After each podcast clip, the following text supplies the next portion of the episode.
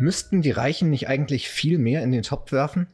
Darüber reden wir in der aktuellen Folge mit unserem finanzpolitischen Sprecher Michael Schrodi.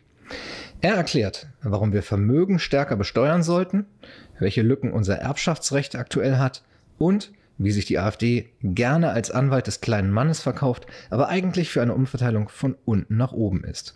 Schön, dass ihr dabei seid. Los geht's. Kurz vor Weihnachten waren wir zu Gast bei Dennis Rode und haben da ganz ausführlich über den Haushalt gesprochen, also über die Ausgabenseite des Bundes.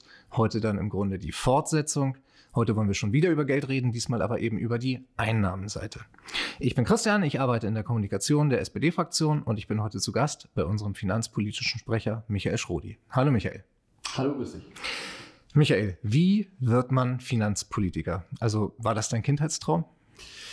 Nee, das mit Sicherheit nicht. Das war, glaube ich, der Kindertraum war Fußballprofi. Ähm, Habe es auch bis zur vierten Liga irgendwie geschafft. Kommen wir später noch drauf. Ah, okay. Aber ähm, äh, nee, sowas, äh, man hat ja auch gar nicht im, als Kindheitstraum irgendwie auch Abgeordneter zu werden, sondern das wird man dann, weil man gewisse Interessen hat. Bei mir war immer wichtig die Gerechtigkeitsfrage. Und im Finanzausschuss geht es eben auch ganz stark auch um das Thema Steuergerechtigkeit und deswegen bin ich gerne auch Finanzpolitiker.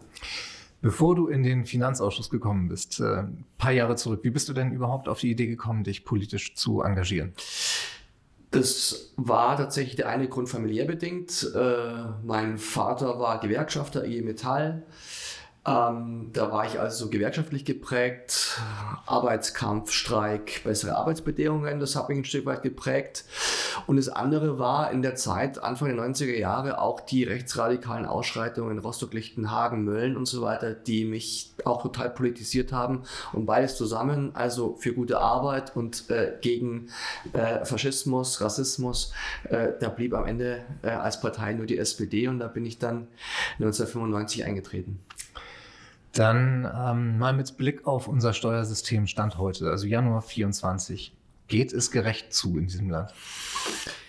Es könnte weitaus gerechter zugehen. Wir haben eine Einkommensungleichheit, vor allen Dingen aber auch eine Vermögensungleichheit, die in den letzten Jahren gewachsen ist und die auf der einen Seite äh, verzichten wir hier auf Einnahmen, die wir von den sogenannten starken Schultern bekommen könnten, es aber bisher nicht tun.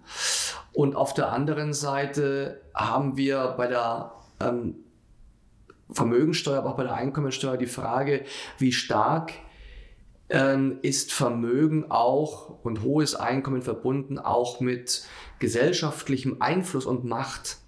Und wenn Vermögensungleichheit und Einkommensungleichheit zu groß wird, äh, dann hat das auch negative Einflüsse auf unsere demokratisch verfasste Gesellschaft. Insofern geht es da nicht nur um Verteilungsgerechtigkeit im engeren Sinne, auch um die Frage, wie aufgestellt ist eine Gesellschaft, wie gerecht ist sie, wer hat Einfluss und äh, deswegen bin ich ein starker Verfechter einer gerechteren Besteuerung auch in Deutschland.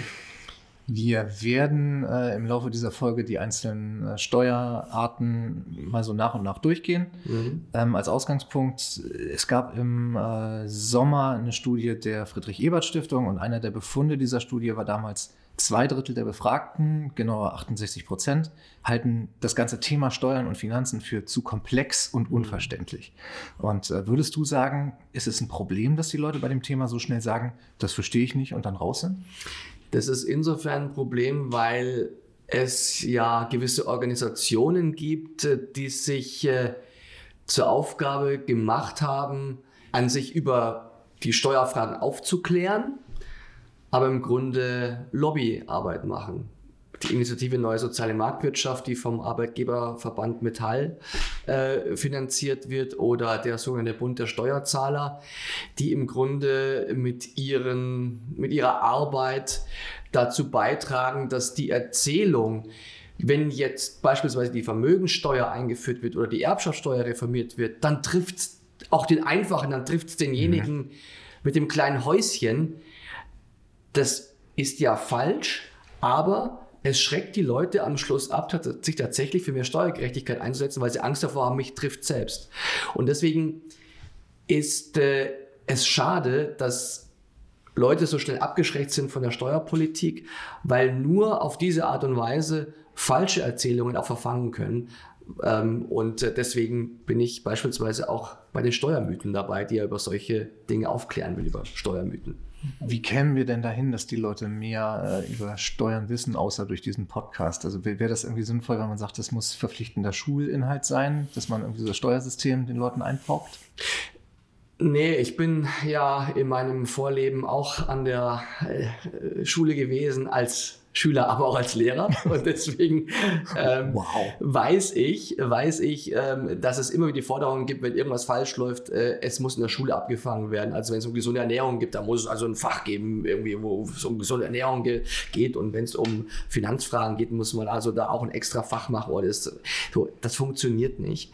Ähm, sondern es ist äh, natürlich die Aufgabe eines jeden Einzelnen, sich damit zu beschäftigen, aber auch von uns als Politik zu versuchen, so wie hier, möglichst einfach ähm, komplexe Sachverhalte darzulegen ähm, und Aufklärung zu betreiben. Also es gehört dazu, als Politiker muss man das auch tun und das versuche ich auch ständig. Okay, das hier äh, soll ja auch immer so ein bisschen Lern- und Erklär-Podcast sein. Und ähm, Deshalb von allen Steuern, die so erhoben werden, landet ja nur ein vergleichsweise kleiner Teil ausschließlich beim Bund am Ende. Ich habe jetzt nochmal nachgelesen, das sind ein bisschen mehr als 10 Prozent. Und da geht es dann so um Verbrauchssteuern, also Alkoholsteuer, Stromsteuer, Kfz-Steuer, sowas alles. Äh, aber dann gibt es ja auch noch Steuern, die sich Bund und Länder teilen. Dann gibt es Steuern, die ausschließlich bei den Ländern landen und welche, die ausschließlich bei den Kommunen landen. Kannst du da vielleicht mal so erklären, was die größten Punkte sind, die auf den einzelnen Ebenen landen? Welche Steuern sind für wen relevant? Also es gibt, äh, wenn man mal bei den Kommunen anfängt, äh, zwei große Steuern, die nur den Kommunen zugutekommen, wo sie auch das Hebesatzrecht haben. Also sprich, sie können selbst darüber bestimmen, welchen Anteil die Bürgerinnen und Bürger zahlen müssen. Das ist zum einen die Gewerbesteuer. Also Unternehmen, die in der Kommune tätig sind, zahlen auch Gewerbesteuer vor Ort, damit eben dort auch die Infrastruktur, Schulen etc da finanziert werden können. Die zweite ist die Grundsteuer. Die haben wir erst zuletzt ähm, reformieren müssen aufgrund eines Verfassungsgerichtsurteils. Da haben wir uns ganz stark gemacht und gesagt, diese ganz wichtige Einnahmequelle der Kommunen muss erhalten bleiben, ist auch gelungen, wird gerade in den letzten Zügen umgesetzt, damit das funktioniert. Das sind Einnahmen, die nur den Kommunen zugutekommen. Dann gibt es Einnahmen, die nur den Ländern zugutekommen. Und in deren Säckel fließen, das sind vermögensbezogene Steuern, beispielsweise die Erbschaftssteuer. Die Erbschaftssteuer, das sind gerade im Moment so knapp 10 Milliarden Euro jährlich, kommen alleine den Ländern zugute. Und ich sage immer wieder, wenn die Länder mal wieder sagen, wir bräuchten eigentlich mehr Geld und wir müssen eigentlich, gebt uns mal ein bisschen mehr ab von den Gemeinschaftssteuern, Umsatzsteueranteile beispielsweise, sage ich immer, Leute, solange ihr euch wehrt, die Reaktivierung der Vermögensteuer in Angriff zu nehmen und verzichtet freiwillig auf Geld, macht euch mal daran, also auch die Vermögenssteuer, wenn man die reaktivieren würde, dann würde die alleine den Ländern zugutekommen. Und dann gibt es äh, Steuern, die alleine dem Bund zukommen, aber vor allen Dingen sind bei uns wichtig auch auf Bundesebene die Gemeinschaftssteuern, das ist die Einkommensteuer, das ist die Körperschaftssteuer. Die gehen zu ähm, einem Teil an den Bund, zu einem Teil an die Länder und einen Teil auch an die Kommunen. So, ja, zwischendurch mal an alle Hörerinnen und Hörer. Äh, ihr gebt euch hier einen Podcast über Steuern und habt jetzt das Kapitel Föderalismus erreicht. Äh, ihr dürft euch jetzt in der laufenden Episode das Abzeichen Politik-Nerd anheften. Vielen Dank an jeden, der noch dabei ist.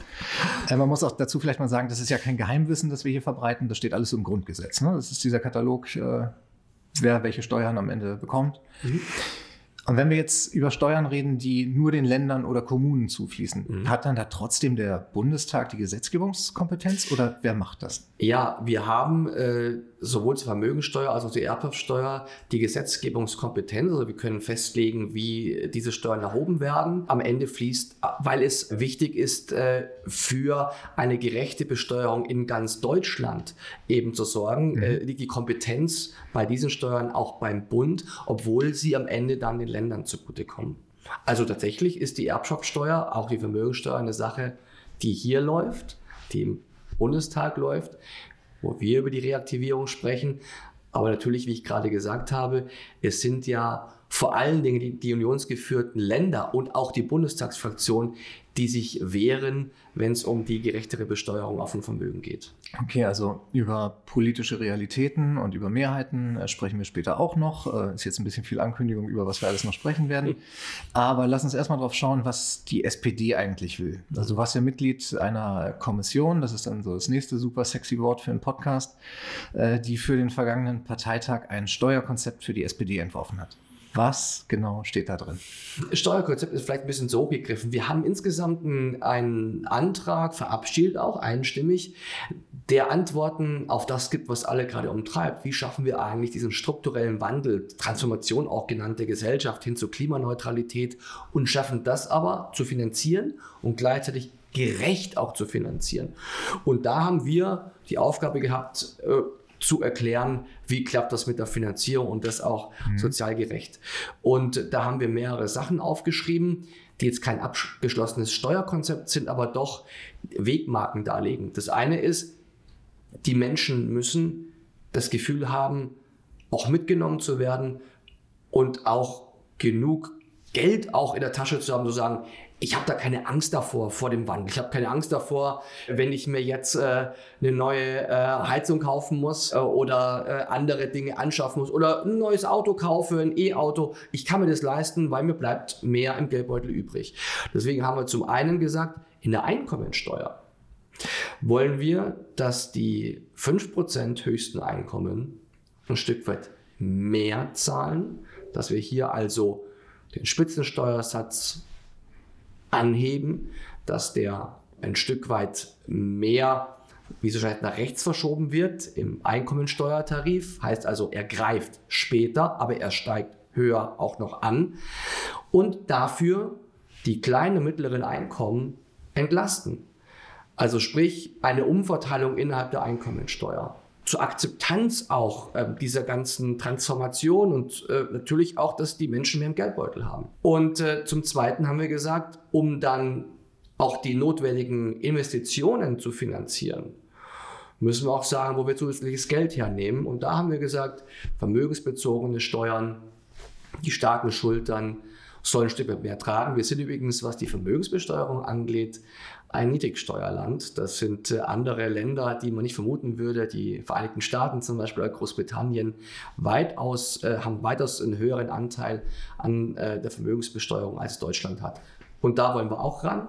Heißt Vermögenssteuer, Erbschaftssteuer. Das sind die Dinge, die wir aufgeschrieben haben.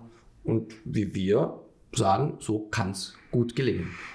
Ich habe das auch als, ähm, habe die Überschriften noch im, äh, in Erinnerung von damals 95 Prozent der Bürger steuerlich entlasten. Das mhm. ist das, mhm. was du gerade erklärt hast. Mhm. Und Superreiche stärker zur Kasse bitten. Mhm.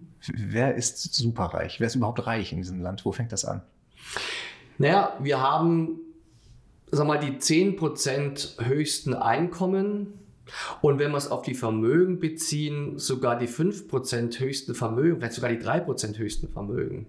Wenn wir uns mal bei den Vermögen uns anschauen, die Hälfte, über die Hälfte des Vermögens liegt bei den 10 Prozent 10 der Einwohner mhm. quasi. Ja. 10% der Menschen in Deutschland besitzen 50% oder über 50% des Vermögens. Und wenn man es von der unteren Seite her betrachtet, die 50 50 der Bevölkerung, die unteren 50% die haben gar kein Vermögen oder dann ist es das Auto vielleicht, so 15.000, 20.000 Euro. Ein Teil sogar hat Schulden. Also sprich, wir haben eine wahnsinnig ungerechte Vermögensverteilung. Die Reichsten in diesem Land sind also diejenigen, die hohes Vermögen haben. Das sind die fünf, die drei Prozent höchsten Vermögen in diesem Land. Und die wollen wir ein Stück stärker heranziehen, um die Aufgaben, die anstehen, zu finanzieren. So jeder Zuhörer, jede Zuhörerin weiß ja ziemlich genau, was sie selbst verdient. Mhm. Deshalb wäre die Frage, kannst du eine Hausnummer nennen, ab wo man entlastet würde und belastet würde, wenn diese Einkommensteuerreform, die die SPD so vor Augen hat, ergreifen würde? Das kommt immer darauf an, ob man Alleinverdiener ist und auch Single ist. Denn es ist auch eine Besonderheit des auch deutschen Steuerrechts, wir haben sehr viel steuerliche Erleichterungen, auch je nachdem, in welcher Familiensituation man ist. Ist man Alleinverdiener, ist man äh, jemand, der alleine lebt, Single ist? Oder ist man verheiratet, hat man Kinder, da zum Beispiel dann profitiert von dem Kindergeld oder Kinderfreibeträgen. Aber man kann ungefähr so eine Hausnummer, Jetzt ne wird's spannend. Hausnummer, Hausnummer nehmen, ja, weil wir haben das verhandelt, als es darum ging, den Soli, den Solidaritätszuschlag, abschaffen oder nicht. Wir haben gesagt, die 10% höchsten Einkommen sollen ihn noch bezahlen. Und da haben wir letztens äh, drüber gesprochen. Äh, wo diese Grenze liegt, die wurde ein bisschen angehoben und das ist ein zu versteuerndes Einkommen von knapp, also Alleinverdiener, Single, von circa 70.000 Euro. Da beginnt quasi die 10% höchsten Einkommen und es kann sich jeder ausrechnen. Allerdings. Äh, kann sich jeder ausrechnen, was das bedeutet. Ein anderes Beispiel, die 10 Prozent höchsten Einkommen bei Familien, weil wir gerade ja über das Thema Kindergeld und Kinderfreibetrag sprechen. Wenn wir den Kinderfreibetrag nur anheben würden jetzt und nicht das Kindergeld, dann würden nur diejenigen profitieren, eine Familie, Alleinverdiener, zwei Kinder, ab einem Bruttoeinkommen von 110.000 Euro. 110.000 Euro und drunter nicht. Also auch hier, mhm. es sind wirklich hohe Summen und hohe Einkommen, an denen tatsächlich die 10% höchsten Einkommen beginnen. Jetzt hast du eben schon so äh, Werbung für die Vermögensbesteuerung gemacht. Mhm. Ähm, es gibt ja ein Instrument, das äh, einfach nur außer Kraft gesetzt ist, die Vermögensteuer. Mhm. Wieso ist das denn eigentlich so? Warum kommt die aktuell nicht zur Anwendung? Müssen wir erstmal darüber reden, warum sie außer Kraft gesetzt wurde. Es war 1995 ein Urteil des Bundesverfassungsgerichts, das besagte, dass unterschiedliche äh, Vermögenswerte unterschiedlich bewertet waren, nämlich Barvermögen, Aktienvermögen und Immobilienvermögen. Warum? Weil die aktuellen Werte, so Verkehrswerte von Immobilien und die Bewertung ganz weit zurücklagen und damit eine Ungleichheit bei der Besteuerung von unterschiedlichen Vermögenswerten vorlag und hat das Verfassungsgericht gesagt, ihr müsst für eine gleiche Bewertung und damit auch Besteuerung sorgen. Und solange das nicht äh, passiert, wird die Vermögensteuer ausgesetzt. Jetzt ist es nur so, dass unter Kohl, Helmut Kohl damals, diese Aufgabe nicht angegangen wurde, zu, ich war noch nicht dabei, deswegen kann ich gleich darüber reden, unter Rot-Grün ist es auch nicht angegangen worden. Mhm. Der Haken ist, man müsste jetzt die, das Immobilienvermögen, die Immobilienwerte, die Grundstückswerte überall in Deutschland neu bewerten. Das ist ein Aufwand. Das ist nicht klein zu reden. Aber wir sagen, wir wollen das tun, weil langfristig ist das sowohl sozial gerecht wie es bringt auch Mehreinnahmen. Insofern wollen wir diese Vermögenssteuer reaktivieren, indem wir eben eine so, solche Neubewertung äh, von Immobilienvermögen auch vornehmen. Eine andere Variante, die ähm, immer mal wieder genannt wird, wäre ja eine einmalige oder zeitlich befristete Krisenabgabe. Mhm. Ist das denn vielleicht eine bessere Idee, als dauerhaft Vermögensteuer zu erheben? Oder? Also wenn wir dauerhaft Vermögensungleichheit bekämpfen wollen, ist ja nicht nur die Einnahmenseite, auch, sondern auch die Vermögensungleichheit zumindest einzudämmen, nicht größer werden zu lassen, ist eine dauerhafte Vermögenssteuer besser. Wir haben jetzt auf dem Parteitag beschlossen, dass wir auch eine einmalige Vermögensabgabe wollen. Die hat hohe verfassungsrechtliche Hürden.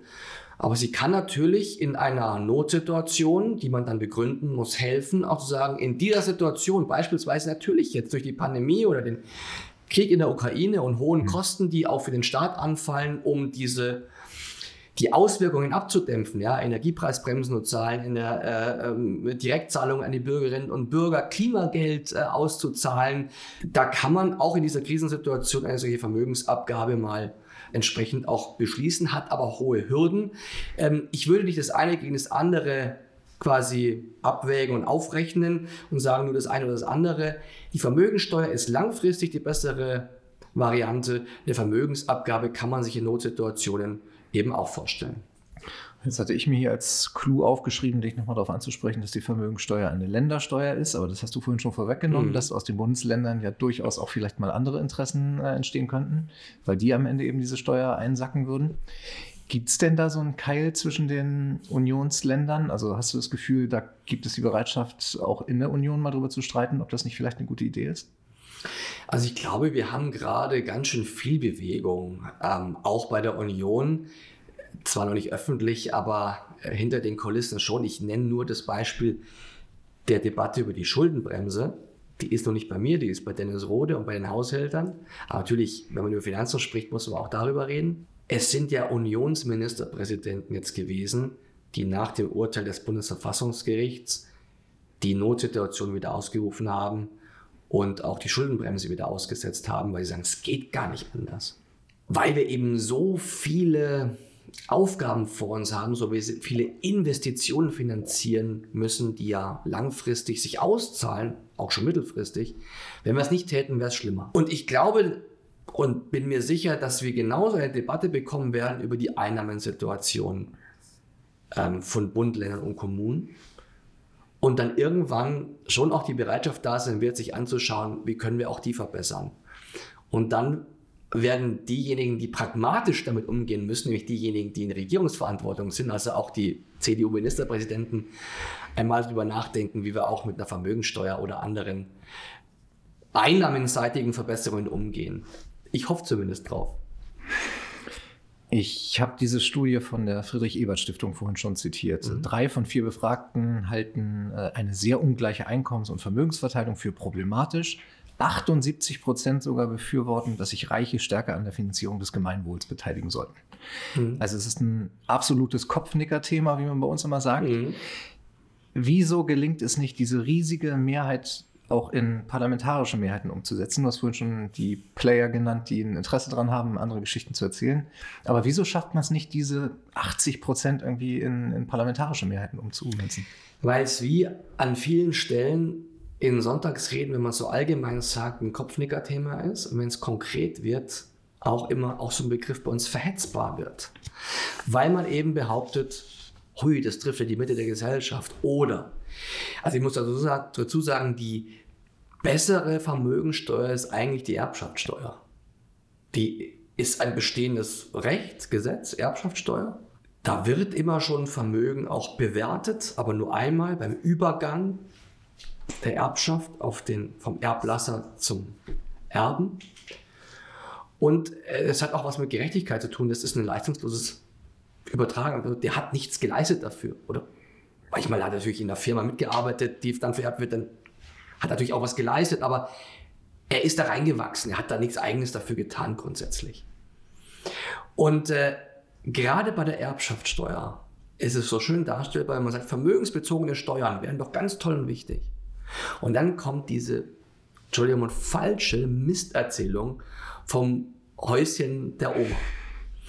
Und äh, auf einmal bröckelt das. Und da geht es an vielen, bei vielen steuerlichen Themen geht das so, dass man, wenn es dann konkret wird, man immer einen Punkt rausziehen kann, in dem man dieses Thema verhetzen kann mhm. und sagen, aber ihr seid ja getroffen. Der einfache, die einfache Hausfrau, der einfache Arbeitnehmer ist da ja getroffen. Im Grunde schützt man da die großen Vermögen, indem man die kleinen vorschiebt und es oftmals auch nicht stimmt. Das ist das Problem, mhm. dass man die Mehrheiten, die es allgemein gibt für das Thema, im Detail und konkret dann oftmals ins Wanken geraten. Ich meine, du kommst ja aus Bayern und hast jetzt äh, mhm. zuletzt hautnah miterlebt, wie Markus Söder das Thema Erbschaftssteuer im Wahlkampf auch benutzt hat, um genau diese Angst davor äh, zu adressieren, dass man das Elternhaus im Erbfall nicht halten kann, weil die Erbschaftssteuer viel zu hoch ist. Wie ist denn da eigentlich die Rechtslage?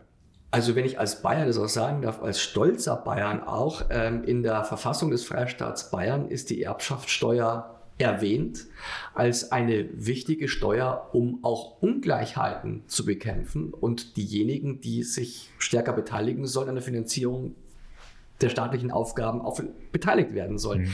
Also wenn Herr Aiwanger und Herr Söder sagen, Herr Aiwanger sagt, er will sie ja komplett abschaffen, äh, die Erbschaftssteuer, dann handelt er im Grunde gegen die Verfassung. Er müsste eigentlich mal der Verfassungsschutz genauer hinschauen beim Rechtspopulisten Aiwanger. Das andere ist, die Situation bei der Erbschaftssteuer ist die, dass jetzt schon im Grunde diejenigen, die, ich sag mal, kleine Vermögen vererbt bekommen würden, dass die durch die jetzigen Regelungen schon, also Freibeträge, im Grunde nichts zahlen müssen.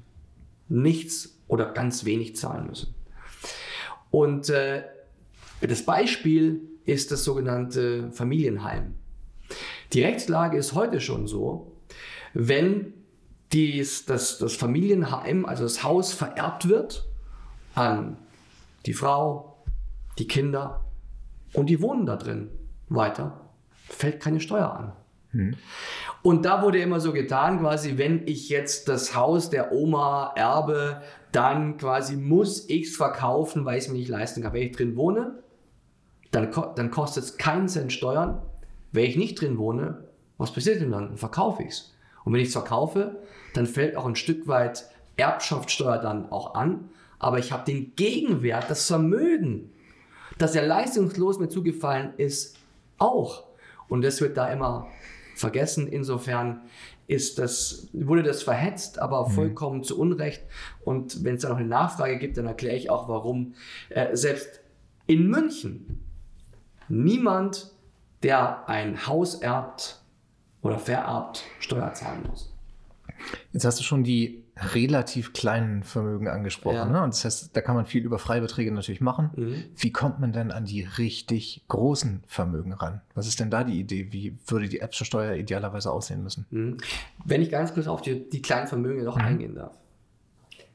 Pro Kind 400.000 Euro. Wenn wir jetzt nur mal das Beispiel nehmen.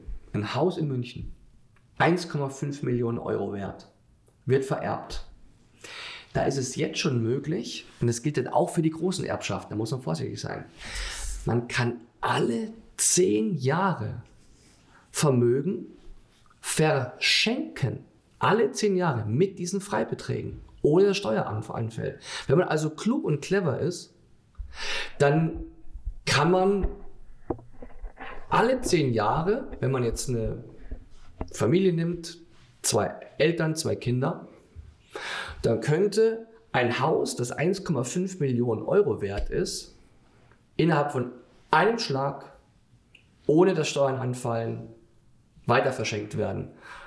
Ein Elternteil schenkt 400.000 Anteil an das eine Kind und an das nächste Kind und die Frau ebenfalls hat man 1,6 Millionen Euro verschenkt, ohne Steuern anfällt. Also keiner muss, auch in München, bei hohen Immobilienpreisen tatsächlich am Ende Steuern zahlen, wenn er das verhindern. Also wenn er, wenn er das nicht will, das kann man verhindern. Ja, aber findest du diese Schenkungspraxis denn gut? Ist das nee, was, ich finde den, find den, find den nicht gut, mhm. weil die dazu führt, dass tatsächlich auch höchste Vermögen über alle zehn Jahre können da, wie ich gerade gesagt habe, wenn es äh, ein äh, Elternpaar ist, äh, können da 1,6 Millionen Euro. Und ich frage mal so in die Runde, auch die, die zuhören, äh, wer denn ein Vermögen hat von 1,6 Millionen, die einfach so mal äh, verschenkt werden können, äh, steuerfrei dann auch noch, wer das überhaupt sein eigen nennen kann, die wenigsten wahrscheinlich. Und das kann steuerfrei alle zehn Jahre weitervergeben werden. Das heißt, da auch mal nur einmal darf tatsächlich steuerfrei mit gewissen Freibeträgen Vermögen weitervererbt werden, hielt ich auch für einen guten Vorschlag und eine ähm, wichtige Reform. Ähm, also da gibt es ganz viele Möglichkeiten, dass kleine Vermögen heute schon steuerfrei weitervererbt werden. Und jetzt kommen wir wieder zu den ganz mhm. großen Vermögen. Mhm. Die ganz großen Vermögen, da kommen wir wieder zu einem Punkt, der, das haben wir erlebt, dieses Thema schwieriger macht. Die ganz großen Vermögen sind entweder in Immobilien oder in Unternehmensbeteiligungen gebunden. Und jetzt kommt die große Erzählung derer, die gegen eine höhere Erbschaftssteuer sind. Wenn wir die Erbschaftssteuer jetzt, äh, wenn wir da ein bisschen mehr anziehen und sagen, da müssen die höchsten Vermögen auch sich daran beteiligen, Da kommt die große Keule, das belastet die Familienunternehmen, denn die sind es, die die Vermögen weitervererben in die nächste Generation. Da gehen entsprechend Arbeitsplätze dann verloren, die gehen ins Ausland etc. pp.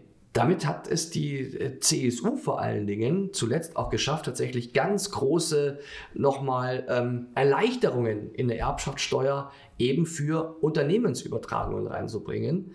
Ähm, dass man zum Beispiel sagt, wenn man, wenn man nachweisen kann und sich verpflichtet, einen Teil der Belegschaft weiterhin zu behalten im Unternehmen, dann bekommt man die Erbschaftssteuer erlassen, respektive stark verringert. Und die höchsten Vermögen, die weiter vererbt werden, über 26 Millionen, gibt es nochmal eine andere Art der mhm. Verrechnung, die dazu führen, dass selbst diese höchsten Vermögen, wenn sie Unternehmen gebunden sind, nahezu steuerfrei weiter vererbt werden können.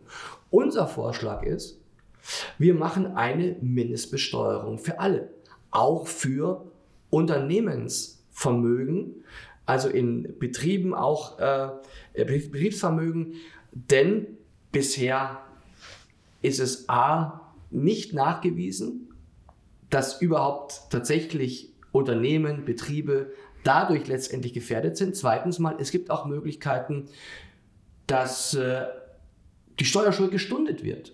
Beispielsweise 10 Jahre, 15 Jahre stunde ich die Steuerschuld und aus den Gewinnen, die aus dem Unternehmen gemacht werden, wird diese äh, Erbschaftssteuer peu à peu auch abbezahlt. Und es gibt andere Möglichkeiten noch, ohne dass die Steuerschuld vollständig erlassen wird, aber es Übergänge gibt, dass kein Betrieb, kein Unternehmen tatsächlich gefährdet ist, aber es mehr Steuergerechtigkeit gibt. Und hast du da eine, eine ungefähre Zahl, wie viel Erbschaftssteuer wir eigentlich liegen lassen? Also wenn wir die Unternehmen anders besteuern würden beim äh, Erbschaftsübergang, wie viel, wie viel Geld steht da im Raum und wie viel geht es da? Also wenn wir eine Erbschaftssteuerreform vornehmen, die an den Stellschrauben, die ich gerade genannt mhm. habe, was tut, wir haben jetzt so ein Aufkommen auch von ungefähr eben äh, 10 Milliarden Euro, da könnte man das Aufkommen ungefähr verdoppeln. Verdoppeln auf 20 Milliarden Euro. Äh, das heißt, äh, wir könnten tatsächlich einen großen nochmal Finanzierungsschub für die Länder auch hinbekommen, mhm.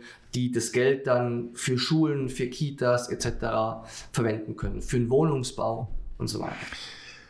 Eine andere Idee, die immer mal wieder genannt wird, ähm, Carsten Schneider hat das schon zweimal, glaube ich, in die Diskussion eingebracht, ist die des sogenannten Grunderbes. Das heißt, jeder, der 18 wird, bekommt, weiß ich, glaube 20.000 Euro oder so, glaube ich, als, als Idee. Wäre das eigentlich eine, eine gute Variante, um die Gerechtigkeit in der Gesellschaft so ein bisschen zu fördern, dass die, die eigentlich nicht erben würden, dann plötzlich doch erben?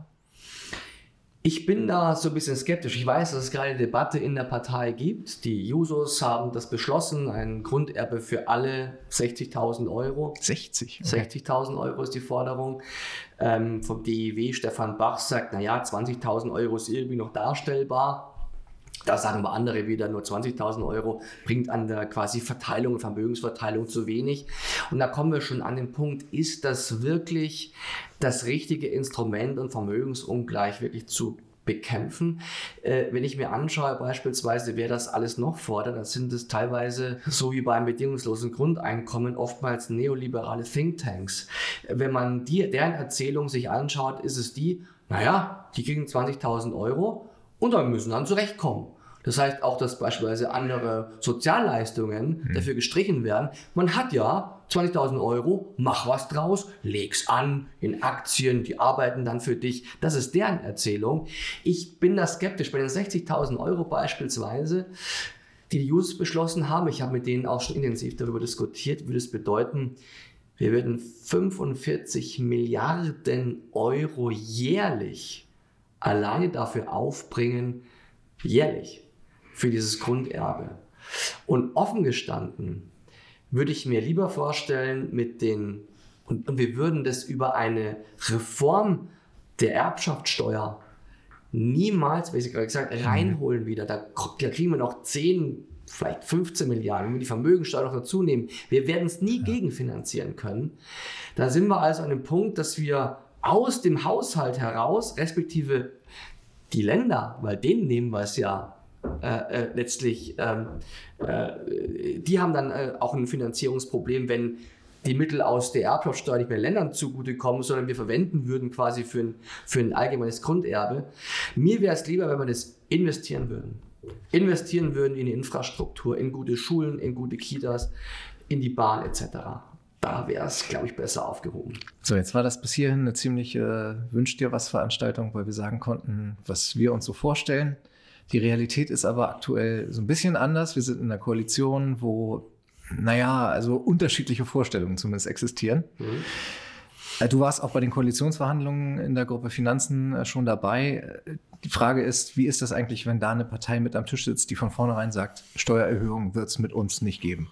Denkt man da, okay, diese Legislaturperiode habe ich dann auch nicht so viel zu tun? Oder wie, wie blickt man auf so eine Zeit? Doch, wir haben ja schon was zu tun, weil es trotzdem noch innerhalb des Steuersystems ja die Frage gibt, die wir gerade an dem Thema Kinderfreibetrag und Kindergeld äh, sehen, doch noch Verteilungsfragen innerhalb des Steuersystems ja noch ähm, vorhält. Und da müssen wir natürlich immer noch darauf aufpassen, was passiert hier und wer wird entlastet und wer wird äh, belastet. Aber natürlich, sagen wir so, war dieser Koalitionsvertrag insoweit wieder einfach zu verhandeln, weil die großen Knackpunkte vorher raus waren. Mhm. Also die Frage, machen wir es an der Einnahmenseite, schaffen wir mehr Einnahmen, indem wir eben im positiven Sinne umverteilen. Wir haben uns dann aber darauf verständigt, dass die Einnahmenseite auch gestärkt werden kann, wenn wir Steuerbetrug bekämpfen. Und das ist etwas, was wir, worauf wir uns tatsächlich dann geeinigt haben. Beispielsweise haben wir jetzt im sogenannten Wachstumschancengesetz die nationale Anzeigepflicht für Steuergestaltung beschlossen. Das heißt, dass dort, wo Steuergestaltungen, aggressive Steuergestaltungen, die zu Mindereinnahmen führen beim Staat auf allen Ebenen, dass die angezeigt werden müssen. Wir schauen, ist da wirklich eine Lücke da, die wir am Ende mhm. auch schließen und damit wieder für mehr Steuergerechtigkeit sorgen. Das ist etwas, worauf wir uns einigen könnten. Gibt es beim Umsatzsteuerbetrug auch Thema E-Rechnung, die wir auf den Weg bringen. Und da sind gar nicht mal so geringe Summen auch innerhalb des, des bestehenden Steuerrechts zu holen. Bei der Umsatzsteuer teilweise 10, vielleicht sogar 15 Milliarden an Mindereinnahmen durch, durch Umsatzsteuerbetrug. Hast du denn das Gefühl, das wird äh, entschlossen genug auch wirklich durchgesetzt und umgesetzt oder kann man da noch eine Schippe drauflegen? Sagen wir mal so, wir reden öfters drüber, dass wir darauf drängen, dass äh, diese Vereinbarungen auch nachhaltig umgesetzt werden. Wie gesagt, bei der nationalen Anzeigepflicht haben wir gerade ein anderes Problem. Es ist im Ver äh, Vermittlungsausschuss gelandet und die CDU-CSU will es wieder streichen gerade. Da kämpfen wir gerade drum, dass die nationale Anzeigepflicht erhalten bleibt. Aber klar, ähm, ich äh, könnte mir schon wünschen, dass bei der ein oder anderen äh, Gelegenheit wir schneller werden, was auch das Thema Steuerbetrugsbekämpfung angeht. Geldwäsche machen wir jetzt einiges. Mhm.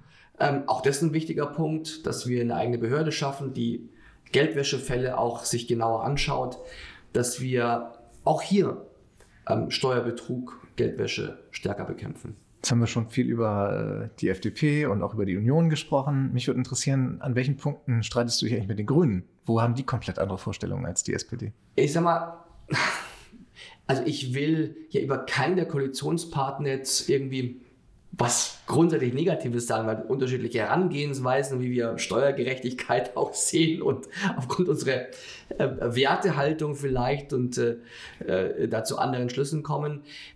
Bei den Grünen ist das Thema des Klimaschutzes natürlich und auch im Steuerrecht. Wie kann ich der Klimaschutz implementieren, steht da im Vordergrund. Und das geht manchmal zu Lasten tatsächlich auch der Steuergerechtigkeit. Also wenn ich mir das Klimageld beispielsweise anschaue, ich finde, dass eine alleinige Pro-Kopf-Auszahlung noch nicht genug Steuergerechtigkeit beinhaltet, sondern wir wollen eine soziale Staffelung des, äh, des äh, Klimageldes, damit diejenigen, die wirklich kleine, mittlere Einkommen haben, ein bisschen mehr kriegen, weil wir haben nur ein gewisses Aufkommen, das wir verteilen können. Aber ich sage mal ganz offen, ich persönlich brauche Klimageld. Ja? Höhere Einkommen brauchen es nicht, wir wollen eine soziale Staffelung. Und da geht man so ein bisschen die Frage der sozialen Balance bei den Grünen, äh, sag mal, steht nicht so stark im Vordergrund äh, wie, die, wie die Klimamaßnahmen.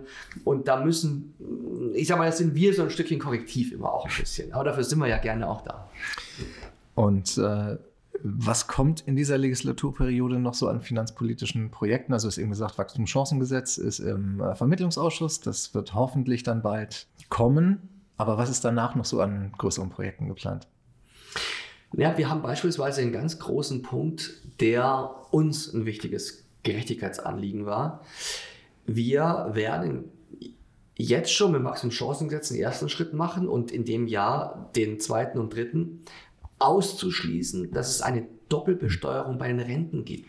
Vielleicht müssen wir einmal kurz den Schritt zurück machen und erklären, was das Wachstumschancengesetz das überhaupt ist. Chancengesetz ist ein, ist ein Gesetz, in dem Wachstumsimpulse drin sind. Da werden Abschreibungsmöglichkeiten für Unternehmen ausgeweitet, aber es sind auch andere steuerliche Regelungen drin, die wir damit reingepackt haben. Beispielsweise die Einführung der elektronischen Rechnung, aber auch die Besteuerung eben der Renten und wir wollen nicht, dass Rentnerinnen und Rentner doppelt besteuert werden oder die Renten doppelt besteuert werden.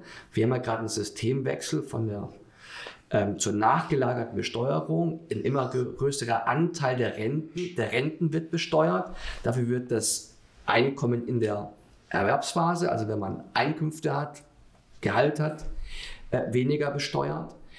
Und äh, das ist grundsätzlich von Vorteil für die Menschen. Es ist schon eine steuerliche Entlastung an sich. Aber es gibt manche Konstruktionen, in denen es doch zu einer Doppelbesteuerung kommt, dass also am Schluss man mehr Steuern zahlen würde, als man eigentlich tun müsste und auch dürfte. Und mit diesem Gesetz jetzt, Wachstumschancengesetz und einem weiteren, schließen wir aus, dass es eine Doppelbesteuerung gibt. Und das ist milliardenschwer. Das sind milliardenschwere Mindereinnahmen, die wir aber aufbringen wollen und müssen. Und das kommt in diesem Jahr. Das ist uns ein wichtiges Anliegen. Hm. Wir nehmen diese Folge jetzt auf in einer Zeit, in der eine gigantische Zahl von Menschen gegen Rechtsextremismus und explizit auch gegen die AfD auf die Straßen gehen. Erstmal vielen Dank dafür. Aber meine Frage jetzt an jemanden, der alle zwei Wochen im Finanzausschuss sitzt und hautnah miterlebt, wie sich die AfD da verhält. Was für Vorstellungen haben die eigentlich von Steuerpolitik oder kommt da überhaupt nichts Konstruktives? Das würde mich wirklich interessieren. Also, das ist deswegen eine sehr gute Frage, weil es noch. Vielen Dank. Noch, ja, es waren natürlich nur gute Fragen, aber diese Frage ist insofern wichtig, weil dieser Punkt an der AfD zu wenig beleuchtet wird. Dass sie rassistisch sind, dass sie antidemokratisch sind, klar. Aber sie tun ja immer so, als wären sie äh, die Partei des sogenannten, ich mag das Wort nicht kleinen Mannes, derjenigen mit kleinen mittleren Einkommen. Das Gegenteil ist der Fall. Es sind schon mehrere Studien, ähm, DIW zuletzt, die sich angeschaut haben, das Steuerkonzept und die Steuervorstellungen der AfD. Erstens mal, alle vermögensbezogenen Steuern würden die abschaffen. So, Vermögensteuer wollen wir überhaupt nicht, Erbschaftssteuer soll weg. Kommt den Reichsten, den Vermögendsten zugute.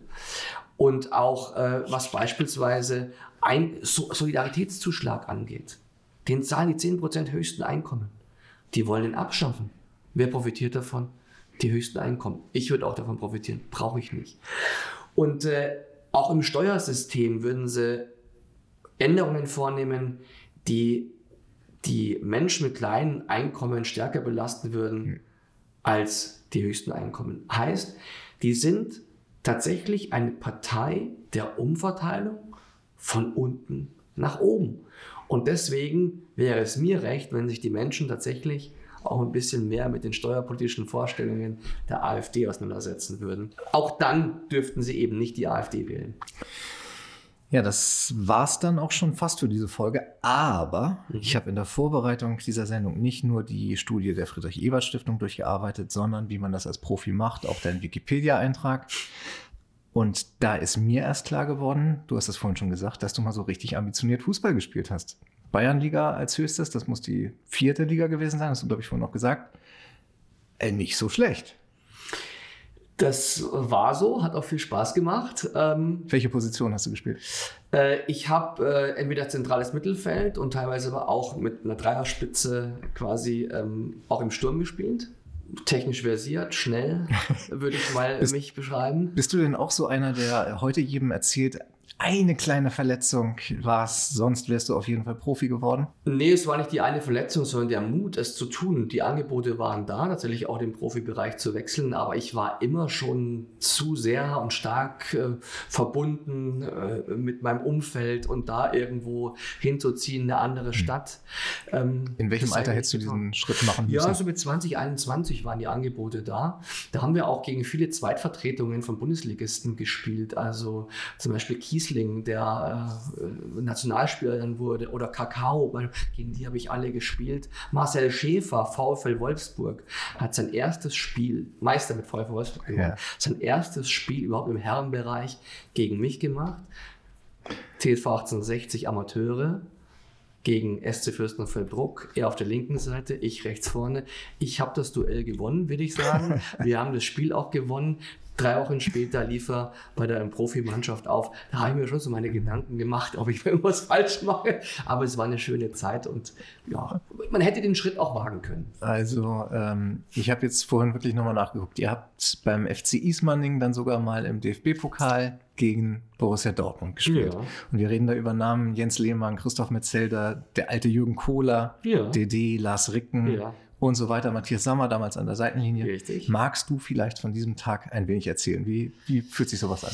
Ja, das war mal ein Tag, äh, wo man reinschnuppern konnte, äh, wie man sich so als Profi fühlt, weil wir haben damals in der Früh ähm, ein kleines Aufwärmtraining gemacht. Wir sind mit dem Bus dann zum Stadion gefahren und äh, wir sind in unserem Stadion geblieben mit Zusatztribünen, 6000 Zuschauer, klein, eng.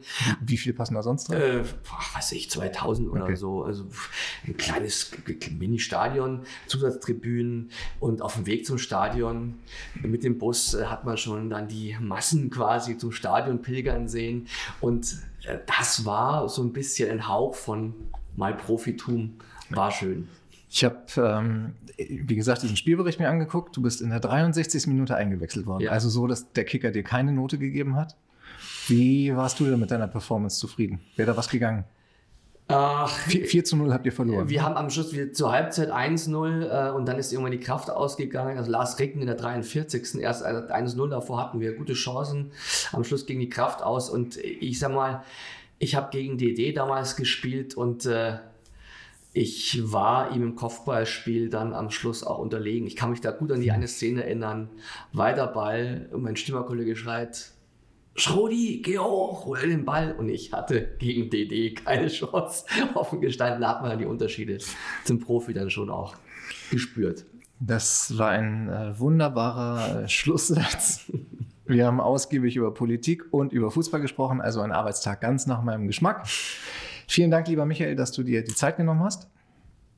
Danke fürs Gespräch, hat Spaß gemacht. Und danke auch an Irina, die sich hier heute um die Technik gekümmert hat. Und danke natürlich auch an alle HörerInnen. Nicht vergessen, diesen Podcast erstens zu abonnieren und zweitens weiter zu empfehlen. Bis zum nächsten Mal. Ciao. Tschüss.